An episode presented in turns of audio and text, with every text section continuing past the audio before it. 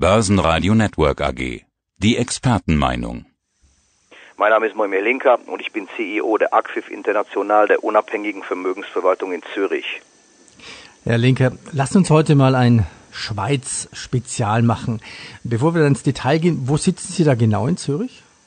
Wir sind in der Binz, das ist etwas in der Peripherie, etwas außerhalb von der Stadtmitte. Übrigens begrüße ich von dieser Stelle natürlich herzlich alle Zuhörer. Ja, beginnen wir bei dem Handelsstreit zwischen der EU und der Schweiz. Die EU hat im Streit um ein neues Partnerschaftsabkommen den Druck auf die Schweiz erhöht, weil sich die Regierung dort wegen innenpolitischer Widerstände weigert, dem ausgehandelten Vertrag jetzt zuzustimmen. Ja, erkennt die EU jetzt die Schweizer Börsengesetze nicht mehr an. Das heißt, Händler aus der EU können nicht mehr ganz so einfach Schweizer Aktien handeln. Welche Aktien betrifft das denn und was hat das für Folgen? Also so einfach ist es gar nicht, beziehungsweise so, so schnell erklärt äh, ist es mir ein bisschen zu dürftig, ohne sie kritisieren zu wollen. Ich möchte schon gerne, dass die Zuhörer da sehr, sehr genau sich, sich ein Bild machen können. Es ist so, dass hier in der Schweiz in der Tat der Widerstand gegen eine zu schnelle Unterzeichnung und Ratifizierung von dem, von dem Rahmenvertrag mit der EU, äh, dass, das, dass das hier ein etwas länger und schwieriger Prozess ist. Nichtsdestotrotz ist es so, dass die EU eigentlich etwas machen wollte, um den Druck diplomatisch zu erhöhen und hat diese Börsenäquivalenz aufgehoben. Das heißt also, dass äh, nicht mehr alle Börsen gleich von der, vom EU-Gesetz behandelt werden. Das Ziel war es, der Schweiz einen Denkzettel zu verpassen. Meiner Meinung nach aber geht der Schuss komplett nach hinten los. Warum? Es bedeutet nichts anderes als, dass EU-Bürger hier in der Schweiz nicht mehr Aktien handeln dürfen und umgekehrt bedeutet es, dass die Schweizer Bürger in der EU nicht mehr die EU-Aktien handeln dürfen. Das bedeutet, kaufe ich für einen Schweizer Kunden eine Hannover Rück, habe ich das bis jetzt machen können, in Euro. Das, die Aktie wurde in Euro geführt und das habe ich gemacht, entweder über Xetra oder Frankfurt oder Stuttgart, spielt keine Rolle. Umgekehrt war es so, dass ein deutscher Kunde eine Nestle, eine Roche, eine Novartis hier in der Schweiz kaufen konnte und sie wurde in Schweizer Franken gehandelt, geführt. Das ist nun nicht mehr möglich. Was heißt es? Das heißt also, dass ein Schweizer Bürger, wenn er eine EU-Aktie kaufen will, macht es nicht mehr in Zürich, sondern er macht es in Frankfurt, Stuttgart oder wo auch immer in der EU. Umgekehrt, ein europäischer Bürger möchte in der Schweiz eine Nestle-Aktie kaufen, dann muss er sie in Schweizer Franken hier kaufen. Nicht mehr und nicht weniger, bis auf ganz wenige Ausnahmen, auf die will ich jetzt nicht eingehen. Es bedeutet aber in erster Linie eines, wie viele Schweizer Bürger gibt es und wie viele EU-Bürger gibt es.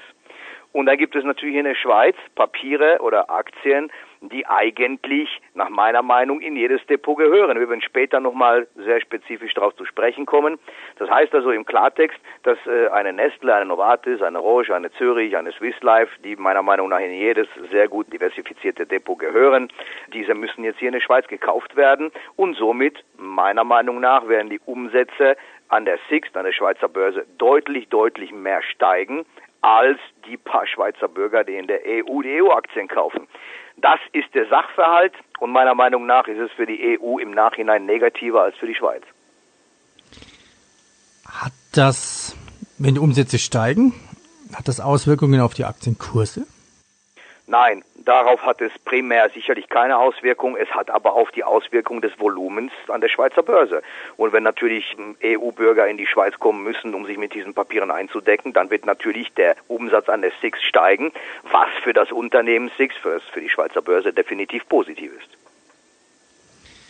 Trotzdem ist die Schweiz generell gesucht als sicherer Hafen, nicht nur in Franken, sondern auch in Form der Schweizer Aktien logischerweise. Wenn man sich die Schweiz historisch betrachtet, vor 100 Jahren noch ein armes Land, mittlerweile ja, eines der reichsten Länder der Welt. Was sind denn so historisch gesehen richtig gute Aktienentwicklungen in der Schweiz? Also vielleicht mal, um den Zuhörern auch noch einen genauen Rückblick zu geben. Es gibt natürlich, es gibt natürlich globale Trends oder es gibt globale Ereignisse die natürlich die, die gesamten Märkte betreffen. Es gibt aber auch sehr, sehr spezifische Ereignisse, die die Schweiz betreffen. Natürlich, wenn ich nun die letzten 20 Jahre sehe, so etwas natürlich wie 9-11 oder wie Lehman Brothers oder wie der Brexit, das sind natürlich äh, Situationen oder das sind Ereignisse, die, die, die betreffen die Märkte global.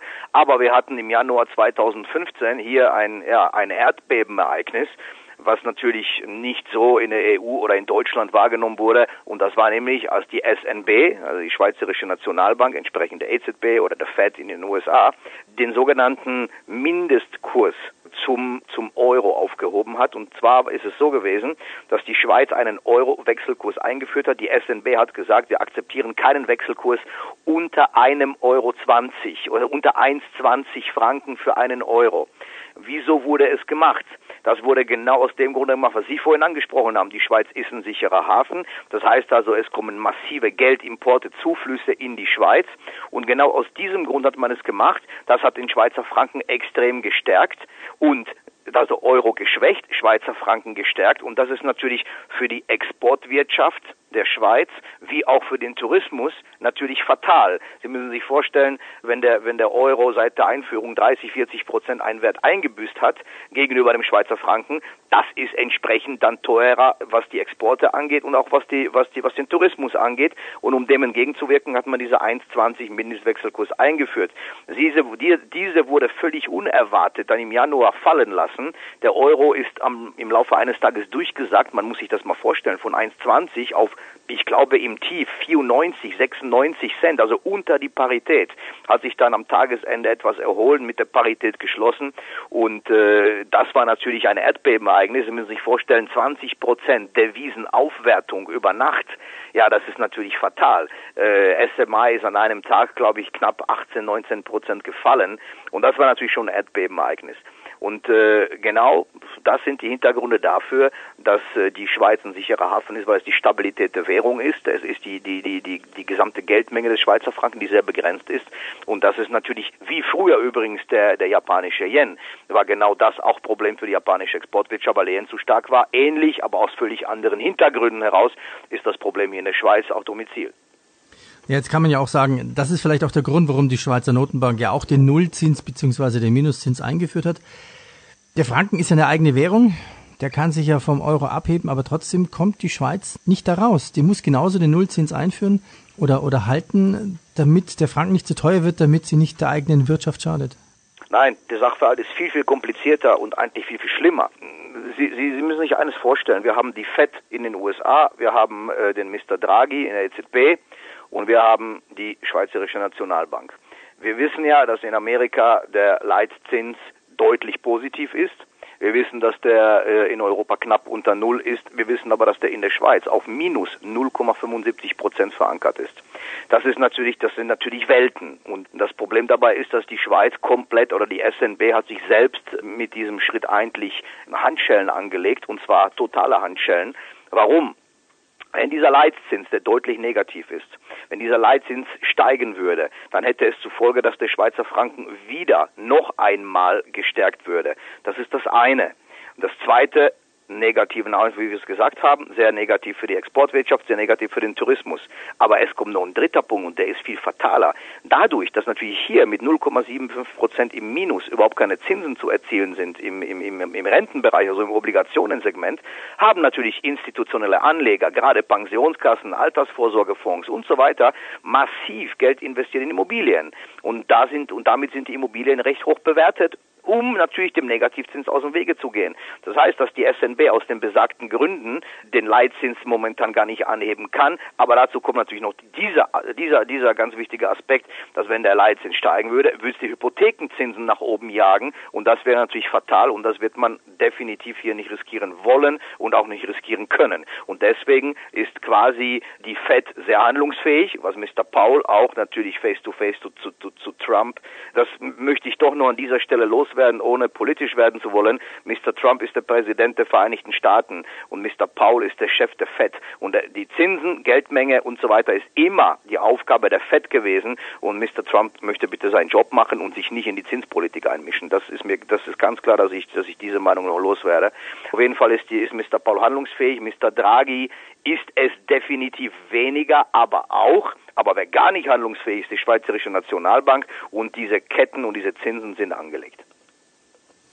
Zurück zu den Schweizer Aktien. Gehen wir doch mal ein paar durch. Was sind denn die besten Aktien oder Aktienexporte aus der Schweiz? Wie viel wollen wir durchgehen? Die fünf besten, die zehn besten? Nee, wir machen es anders. Ich habe eine kleine Liste vorbereitet für die Zuhörer, damit sie etwas genaues Bild machen können. Und ich habe es jeweils, ich habe es in, in verschiedene Kategorien äh, ah, unterteilt. Okay. Ja, gerne. Und diese Kategorien habe ich äh, erstmal gegliedert in Big Caps, also in große Unternehmen, in Mid Caps, also Mittelstandsunternehmen und in Small Caps, kleinere Unternehmen und dann noch einige sehr spekulative Tipps. Aber wie gesagt, als Beimischung äh, und, und, und nur als Opportunitäten. Also natürlich ist es ganz klar, dass die, dass die defensiven Big Caps, dazu gehört für mich natürlich in erster Linie Nestle, sie wachsen, sie kaufen geschickt mit dem starken Schweizer Franken. Das möchte an dieser Stelle auch gesagt werden. Es hat nicht nur Nachteile. Ein starker Franken bedeutet, dass die Unternehmen im Ausland natürlich bedeutend günstiger akquirieren können. Also, wie gesagt, es hat auch positive Seiten. Nestle definitiv. Die Wasserkönige, das ist auch Wasser wird immer wichtiger. Nestle hat da, also wie gesagt, global extrem gut vorgesorgt. Also Nestle ist mit Sicherheit mm, was, was in jedes defensive Depot dazugehört. Novartis sehr gut unterwegs dann die Könige und Profiteure des Nullzinses oder des Minuszinses und die der Altersvorsorge, das ist die Swiss Life und die Zürich Versicherung als ein Garant. Wir haben bei der Nestle Dividenden, die liegen zwischen drei, dreieinhalb Prozent. Novartis das gleiche. Bei der Swiss Life sind es aber fünf und bei der Zürich sind sechs Prozent. Und das ist natürlich schon eine Menge Holz. Bei den dynamischen Big Caps würde ich die Sika hervorgeben, äh, neu im SMI seit etwa einem Jahr und äh, international ein Konzern, der wirklich sehr gut unterwegs ist. Bei den Midcaps ist es so, dass mir die Kantonalbanken auch aufgrund einer sehr hohen Dividende recht gut gefallen, insbesondere die Bank Kantonal Vadoas, also die Wattländer Kantonalbank und die Basler Versicherung. Und bei den dynamischen Midcaps gefällt uns ausgezeichnet die Inficon. Das sind Spezialisten für Messgeräte für Vakuumtechnologie, sind sehr, sehr gut unterwegs und Musterknabe. Und alle diese sind auch mit Dividendenrenditen versehen. Bankkanton Alvadoas bei 5%, Basler Versicherung bei 4%, Inficon auch ebenfalls zwischen 4 und 5%.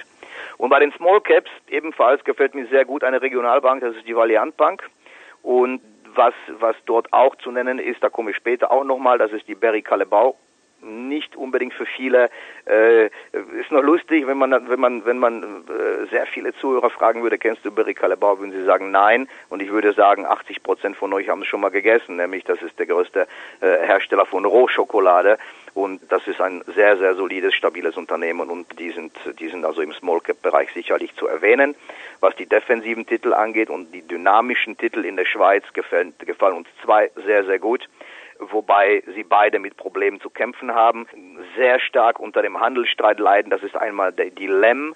LEM ist ein Elektrokomponentenhersteller unser Sorgenkind im, im Musterdepot, die Sensirion. Die Sensirion ist natürlich äh, sehr betroffen von, vom, vom Handelsstreit und von, von, von der Problematik in der Autoindustrie. Sollte sich dort aber die Luft aufhellen, das Unternehmen ist kerngesund, sie sind also wirklich Nischenspezialist, sie sind äh, sehr gut unterwegs und wenn sich dort die Stimmung etwas aufhält, dann sollten sie auch dementsprechend sehr, sehr gut äh, davon profitieren und ein ordentliches Comeback starten. Das sind also die Titel, die für die Portfolios der Kunden kaufbar sind und als Beimischung und wirklich als spekulative Empfehlungen sind das drei, die ebenfalls sehr, sehr stark darunter gelitten haben, was die Autoindustrie, Handelsstadt angeht. Das ist einmal die Comax, das ist Autoneum, Autozulieferer und die VAT, das sind auch Vakuumspezialisten für uns, ein absolut zukunftsträchtiger Markt und zukunftsträchtiger Markt und Comax, Autoneum, VAT sind spekulative Käufe, wobei auch die Zuhörer die VAT aus unserem Musterdepot kennen. Danke mal für diesen Überblick. Jetzt ist ja so, die Anzahl der Gewinnwarnungen bei uns mehren sich ja schon in Deutschland. BSF, Daimler, BMW bremst. Heute kamen Warnungen von Maschinenbauer Kronis oder zum Beispiel Aumann. Haben Sie auch in der Schweiz die ersten Gewinnwarnungen gesehen?